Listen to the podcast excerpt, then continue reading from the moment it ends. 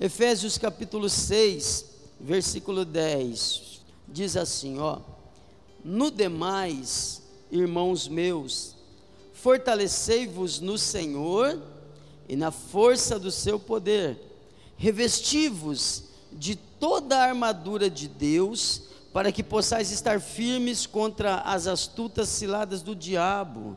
Porque não temos que lutar contra a carne e o sangue, mas sim contra os principados, contra as potestades, contra os príncipes das trevas deste século, contra as hostes espirituais da maldade nos lugares celestiais. Amém? Diga amém. Dá um glória a Deus bem gostoso e você que está aqui pode se assentar. Deus vai tratar conosco. Deus é maravilhoso. Deus tem tudo sob controle. Deus nunca é pego de surpresa. A tua vida não é uma surpresa para Deus. Deus vai te abençoar.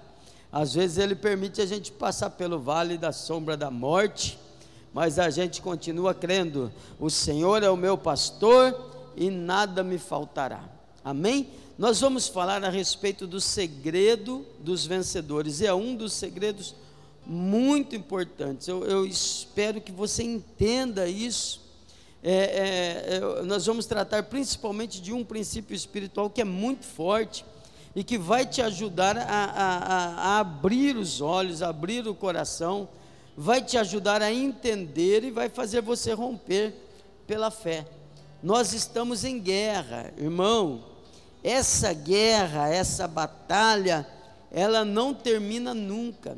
A nossa guerra, de acordo com a palavra de Deus, ela não é uma guerra contra o prefeito, de jeito nenhum, somos aliados dele. Não é uma guerra contra o governador, ou contra o presidente, ou contra as autoridades, ou contra os irmãos, ou contra a Covid, ainda assim, ainda que a gente deseja que essa Covid vá para os quintos dos infernos. Olha, não pode falar quinto dos infernos transmitindo, né? Mas a nossa luta é contra as forças espirituais da maldade, contra espíritos, contra demônios. A nossa luta não é contra a carne ou contra o sangue, mas contra espíritos malignos. Essa guerra, meus queridos, ela não tem, nem sempre tem cara de guerra. Você não vai sair aí na rua e vai ver soldados entrincheirados e, e conquistando território à bala e, e, e sangue correndo pela rua e, e ambulâncias para todo lado. Não, não é assim. Essa guerra nem sempre é desse jeito. Essa guerra que a gente está vivendo é uma outra guerra. A nossa guerra é outra guerra. A guerra da igreja, a guerra dos cristãos é uma outra guerra, é diferente. A gente precisa entender que nós estamos em guerra contra as forças espirituais. Ela não é parecida com aquela que se conquista territórios a bala, mas é uma guerra de conquista de territórios. O inimigo quer conquistar o seu coração, ele quer conquistar o território da tua casa, ele quer conquistar território na tua empresa, ele quer conquistar território na sua mente. E por outro lado, nós que somos de Jesus, o nosso Senhor, Ele é o Senhor dos exércitos, nós que somos de Jesus também não ficamos nos defendendo, do mesmo jeito que o inimigo quer conquistar, também nós estamos aqui para conquistar os seus territórios, nós estamos aqui para saquear o inferno, nós estamos aqui para povoar o céu, nós estamos aqui para pôr fim em toda essa ordem de demônios, essa casta de demônios que tem agido e que tem trabalhado. Então é muito importante que a gente entenda o nosso papel.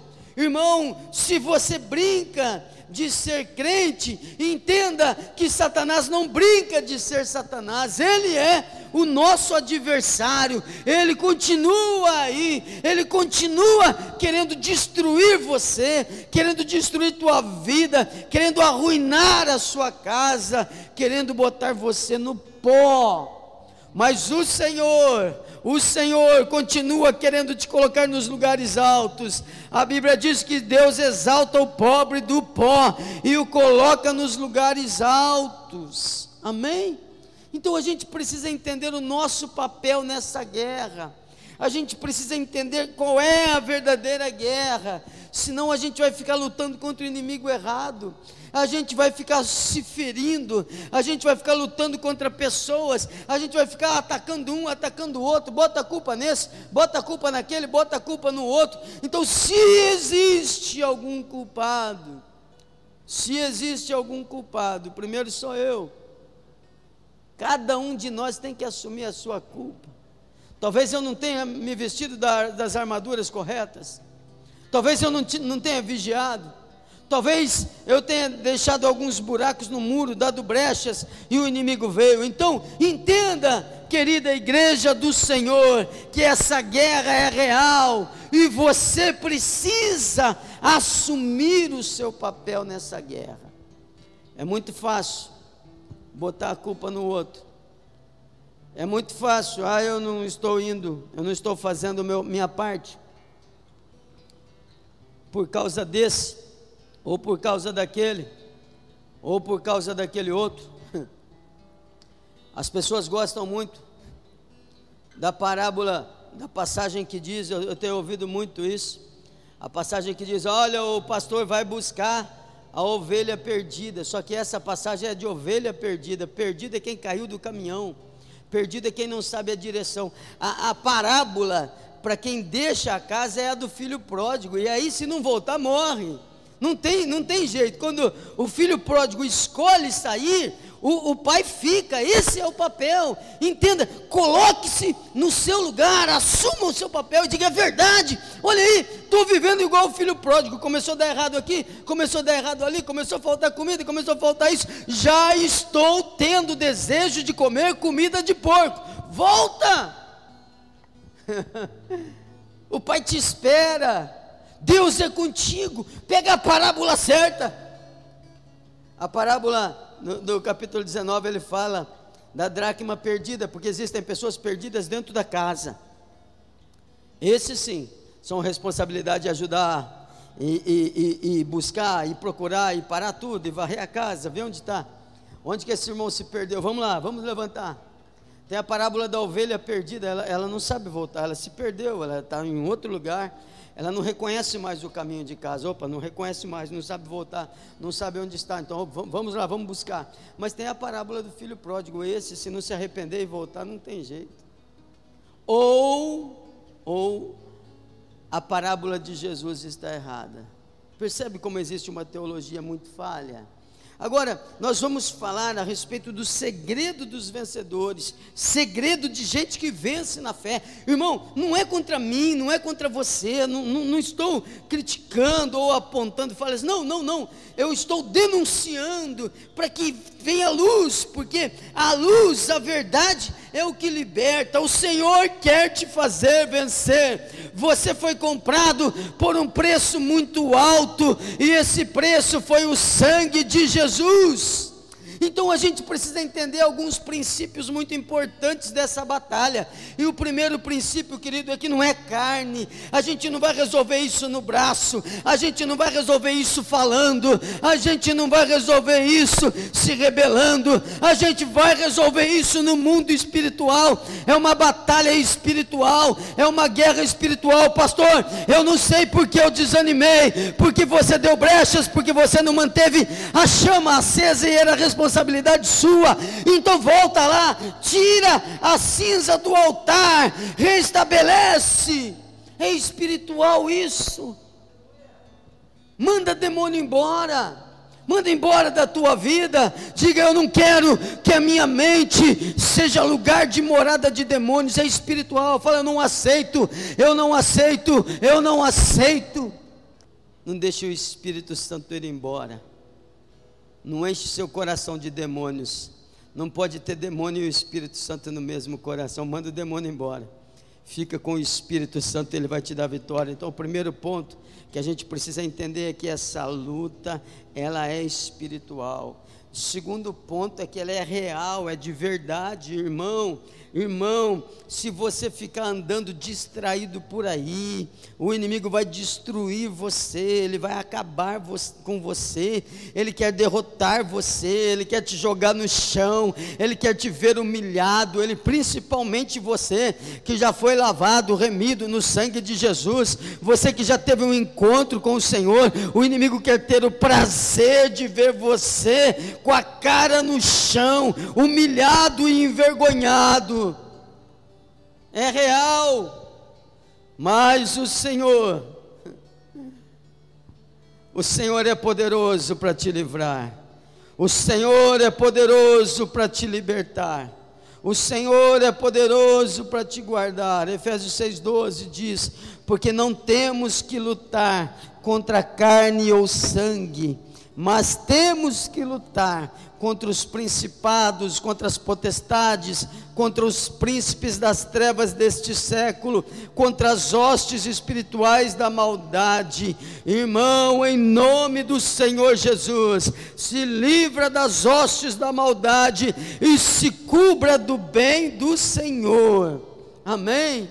Uma outra verdade que a gente precisa entender sobre batalha espiritual, querido, o nosso Deus não é um velhinho que vive longe lá no outro país e que de vez em quando, uma vez por ano, vem e dá presentinhos. Esse é Papai Noel, não é o Papai do céu. O nosso Deus, ele é o Senhor dos exércitos.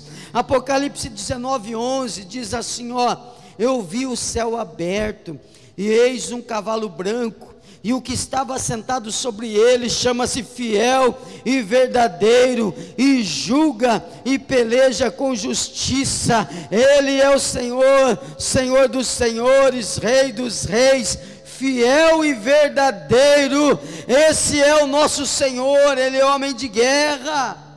Esse é o nosso líder, ele é quem vai na nossa frente. Irmão, siga em nome do Senhor Jesus. Mas aí você olha, e as pessoas estão presas em entretenimento, e as pessoas estão presas a mentiras, e as pessoas estão amarradas no seu próprio eu, estão presas nas suas próprias vontades. Ei, siga o Senhor Siga o Senhor, o Senhor dos exércitos está conosco, ele chama-se fiel e verdadeiro e peleja com justiça. Outro ponto importante, querido, a luta pode acontecer a qualquer momento, especialmente nos dias maus. Não é segredo para ninguém que nós estamos vivendo dias maus. São dias difíceis. Na casa de todo mundo, os ventos estão sacudindo a casa de todos, de todos, seja de uma forma ou seja de outra, todos estamos sendo afetados, estamos vendo o transbordar do rio, estamos vendo o soprar do vento, estamos vendo até a terra tremer. A diferença, meu querido, é o que vai ficar de pé, é quem vai ficar de pé depois que essa tempestade passar, e aquele que estiver alicerçado sobre a rocha, esse é o que vai permanecer firma os teus alicerces no Senhor. Olha isso, olha, é, é, é, não temos que lutar contra a carne ou o sangue. Portanto, tomai toda a armadura de Deus para que possais estar firmes e, havendo feito tudo, ficar firme, firme, firme, firme. A luta pode acontecer no dia mal. Esse é um dia mal. Esse é um dia em que as pessoas se perdem as pessoas perdem o controle. Esse é um dia em que os, os inteligentes, os cientistas não sabem o que fazer. E os idiotas estão cheios de razão pelas ruas, pela internet. É assim ou não é? Tem tanto idiota, cheio de razão. Enquanto os sábios estão procurando, meu Deus, a gente precisa arrumar um jeito. Como que a gente faz para conter isso? Então, querido, fica firme na mão do Senhor. É o Senhor que vai te abençoar. As estratégias do inimigo são variadas, como na tentação de Cristo. Primeiro, preste atenção, porque ele pode, pode estar acontecendo com você. Quando Satanás quer derrubar Jesus, no início do seu ministério, Satanás vem e na primeira tentação ele fala de fome. Jesus está de jejum. Ele vem e ele fala de fome. Satanás cuida da tua fome. Satanás sabe que te derruba pelo lugar, pela, pela coisa, pelo sei lá o que que você tem apetite. É aí que ele vai te derrubar. É aí que ele vai isso é exatamente isso que ele vai usar como armadilha diante de você. E ele chega para Jesus e ele fala assim: se tu és filho de Deus, manda essas pedras se tornarem pães. E ele faz isso com você. Quando você está com fome de dinheiro, ele coloca dinheiro ilícito diante de você, porque ele quer a tua alma ele quer legalidade, ele quer acesso ao teu coração. Quando você está sem dinheiro, ele te fala: rouba Deus, fica com o de Deus, ué, fica com o de Deus, aí você rouba Deus. O único que você não, não, não deve roubar ninguém, mas esse é muito pior. Quando você está doente, ele fala assim: não, faça isso, olha, é, não, pode fazer, quando na, na área que você tem fome, é que ele vai te tentar. E muitos caem, muitos caem, muitos são derrubados, muitos são vencidos. Eu me lembro no começo do meu ministério, já faz muito tempo, nem sei que ano é mais. Logo no começo, quando nós saímos de uma igreja que era numa garagem para um salão, que nós alugamos. Aí veio uma irmã de muito boa intenção, de bom coração. E a pessoa veio falar para ela, e a pessoa argumentou assim: Olha, é, é, eu, eu, eu não sei o que, que eu faço, porque eu estou com o dinheiro do dízimo e eu preciso comprar uma caixa de leite. Falou para uma, uma pessoa da igreja, onde eu era pastor, mas pastor muito novo. E aí ela vai, vai lá, fala lá com o pastor. Pastor, a irmã até fala assim, é você que decide. Hum. Você que decide. Se você tiver razão e comprar, amanhã você fica entregue à sua própria sorte. Agora, se você escolher confiar em Deus, a Bíblia diz que Ele vai abrir as janelas dos céus e vai te abençoar e você fica entregue à bênção de Deus. Mas a decisão não é minha, a decisão é sua, é, é Satanás te tentando na sua fome. Ele quer fazer você quebrar princípios. E os princípios são tantos, são tantos. Você ter falta de alguma coisa não te dá o direito, não te dá o direito de pecar ou de errar. Você precisa saber quem você é. Você precisa se lembrar que nós estamos em guerra. Então, quando ele vem testar Jesus, tentar Jesus, primeiro ele fala da sua fome. Depois, ele, ele ofereceu para Jesus poder e glória. Vem cá, levou Jesus no alto do monte e disse para ele assim: Olha, está vendo isso?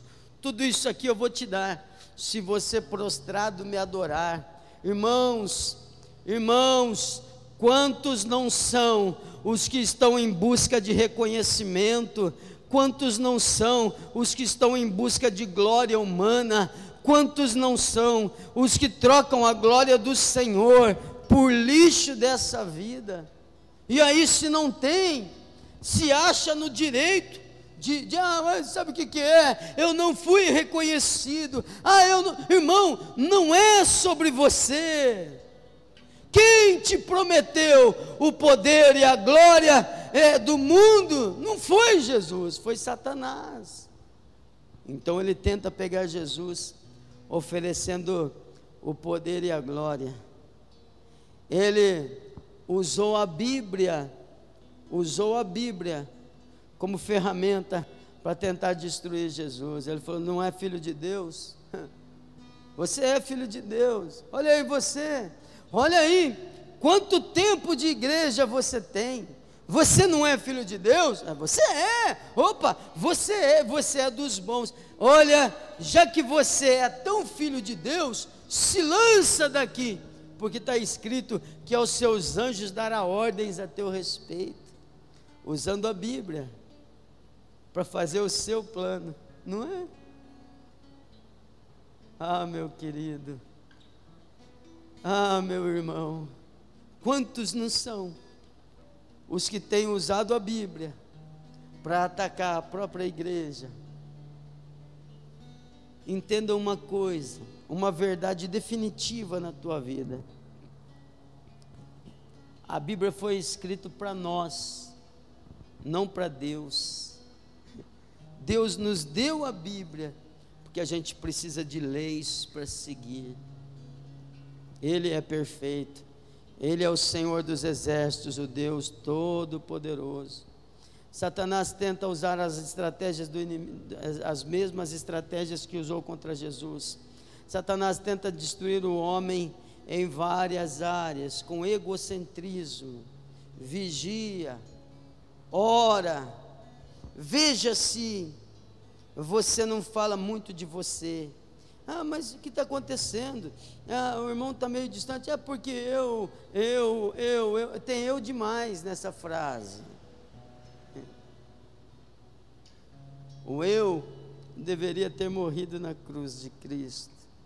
Não é sobre nós. Não é sobre nós. É sobre Ele. Porque dele, por Ele e para Ele são todas as coisas. Jesus falou um versículo, é, é, é, Jesus contou num, versículo, ele, a, a, Bíblia diz assim: ó, vocês oram, deixa eu ver se, se eu anotei esse versículo, Tiago 4, Tiago capítulo 4, versículo 1. Um princípio para você vencer. Uma coisa muito importante para você ser vencedor, definitivamente. Tiago capítulo 4, versículo 1 diz assim, ó: De onde vêm as guerras e contendas que há entre vocês? Não vem das paixões que guerreiam dentro de vocês? Vocês cobiçam coisas e não as têm, matam, invejam, mas não conseguem obter o que desejam. Vocês vivem a lutar e fazer guerras e não têm, porque não pedem. Quando pedem, não recebem, pois pedem por motivos errados, para gastar nos seus próprios prazeres. Olha o que, que Jesus está ensinando. Quando você pede, quando você pede apenas para o seu próprio prazer, motivo errado. Aí o céu faz assim, pé, e não te dá. Exemplo, vamos lá. Ana, Ana queria ter um filho.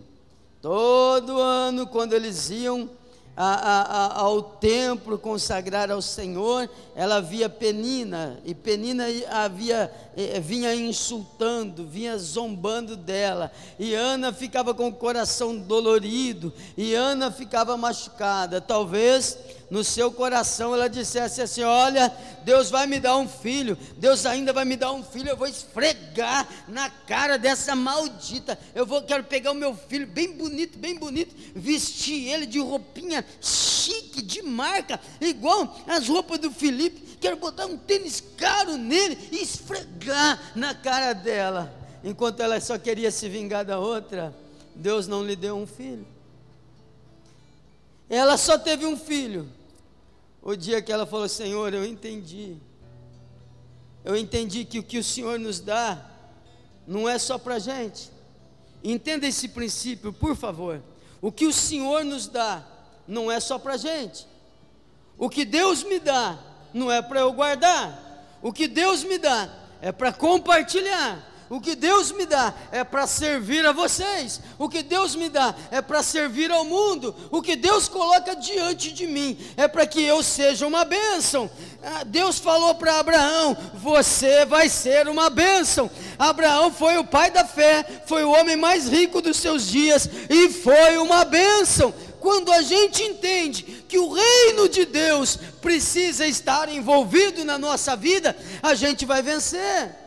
A gente está estudando nesse livro aqui todo dia, fala da história de alguém. Nós já falamos de um, de, um, de um, sapateiro que traduziu a Bíblia no idioma falado por 30% da humanidade. Imagine um sapateiro, o homem se tornou rico nós falamos de um homem que foi escravo. Esse homem que foi escravo, Deus deu-lhe sabedoria, Deus lhe deu uma inteligência, ele buscava ao Senhor todas as manhãs, e ele ficou tão rico, e ele gasta a sua riqueza, a sua prosperidade construindo casas para os pobres. É quando ele entende, é quando eu entendo que aquilo que Deus me dá, Felipe, não é só para mim. O talento que Deus me dá não é para me embelezar. O talento que Deus me dá é para que o Senhor seja glorificado. Quando você não entende isso, você fala: ah, hoje eu não quero fazer, porque hoje eu não estou com vontade. Não é quando você tem vontade, é quando você tem fôlego. Tudo quanto tem fôlego, louve ao Senhor. Tem um monte de gente hoje no pronto-socorro, tem um monte de gente hoje entubado, querendo fôlego, e você tem fôlego, não é quando você tem vontade, é quando você tem fôlego. Tudo quanto tem fôlego, louve ao Senhor. É por isso que Jesus falou: busca primeiro o reino de Deus e a sua justiça, não é o meu reino. Quando eu quero construir o meu império, quando eu quero construir o meu reino, o céu faz pé, não entrega, não dá, ele só quer para ele. Olha, quando você pede, pede mal, porque você quer gastar no seu próprio prazer. Ah, eu quero ter uma grande empresa. Meu Deus, me abençoa. Por quê? Porque você quer um barco, porque você quer um iate, porque você quer um sítio e nunca mais botar o pé na igreja e ver crente. Não é porque você quer servir ao Senhor. Não é porque você quer, Senhor. Eu quero comprar mil cestas básicas por mês. Senhor, eu quero ser o maior dizimista da igreja. Eu quero construir uma igreja só com o meu dízimo. Senhor, eu quero ter eu quero dar, eu quero ser o que ajuda, porque eu entendi a bênção do Senhor, ela vem sobre a minha vida quando o reino do Senhor vem. Quando eu busco o meu reino, eu continuo chupando o dedo, mas busca primeiro o reino de Deus e a sua justiça. E todas as coisas vêm. O maior segredo dos vencedores, querido, é quando eu entendo que o que Deus me dá não é para mim, não é para guardar. Sabe, pregador tem essas manias. Às vezes, é, é, desde, desde muito cedo, às vezes Deus me dava uma palavra, e assim, ó, era gostoso que eu sabia que eu ia pregar antes do meu pastor me chamar. E Deus falava comigo e eu tinha uma palavra. e eu ficava esperando essa palavra que deve ser de domingo. Quer ver? Quer ver? Quer ver? Né? Aí o pastor falava assim: Você vai pregar na casa do fulano terça-feira. Ah, na casa não. Opa, eu vou pegar outra, vou pegar outra. Não, essa aqui não, essa aqui é do domingo. o que Deus te dá não é seu, é dele. Aí o Senhor falava: Pode entregar, que é isso, é o tesouro que eu quero para essa casa. Quando você entender, querido, que as suas posses são para louvar a Deus, quando você entender que a sua saúde é para louvar a Deus, quando você entender que o seu fôlego é para correr para a igreja, quando você entender que a sua fé pode mudar o mundo, não porque você é mais bonito, mas porque você pertence a algo maior, ao reino de Deus a glória do Senhor desce sobre a tua vida. A glória do Senhor desce sobre a tua vida. Mas, pastor, Deus não divide a glória dele com ninguém. Deus, Jesus falou para Maria ou para Marta, não sei, se creres, verás a glória de Deus. Aí ele ressuscita Lázaro. Lázaro está ressuscitado para a glória de Deus. Amém? Deus vai fazer coisas grandes na tua vida. O Senhor está te chamando hoje a corrigir o foco. O Senhor está te chamando hoje ao alinhamento. É uma mensagem de libertação, sim, mas do seu pior inimigo. O pior inimigo são os seus desejos, as suas lutas, o seu eu, o seu ego. Olha, chega na frente do espelho e diga assim: Ei, você não é a última Coca-Cola do deserto. Hum. Você não é a última bolacha do pacote. Mas o Senhor te ama.